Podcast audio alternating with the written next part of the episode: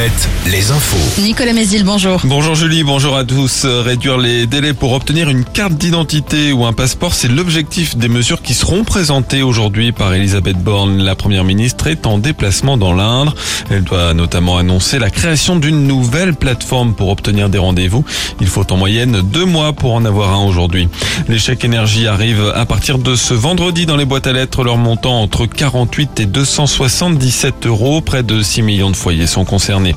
Une marche blanche cet après-midi à Angers organisée par la famille de ce jeune angevin retrouvé mort le 10 avril dernier. Le cortège doit se rendre près du parc de l'Arboretum où le corps de la victime avait été découvert. L'enquête, elle est toujours en cours. Les urgences pédiatriques de Sainte et de Saint-Jean-d'Angély sont encore euh, fermées aujourd'hui à cause du manque de pédiatres. Comme hier, elles ne prennent aucun patient entre 9h et 21h et uniquement les urgences vitales pendant la nuit.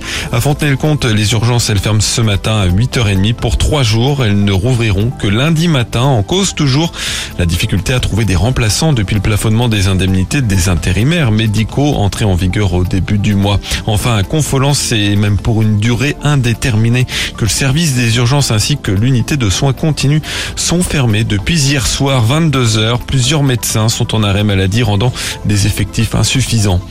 Les experts se sont rendus hier au Futuroscope pour examiner l'attraction Objectif Mars. Elle est à l'arrêt depuis le 7 avril et l'incendie des batteries d'un wagon qui avait fait deux blessés. L'enquête du parquet de Poitiers est toujours en cours. L'actu sportive avec le foot. La 32e journée de Ligue 1 démarre ce soir avec un choc des extrêmes. Angesco, le dernier du classement, reçoit le leader, le PSG. C'est à 21h. Nantes, de son côté, jeudi dimanche.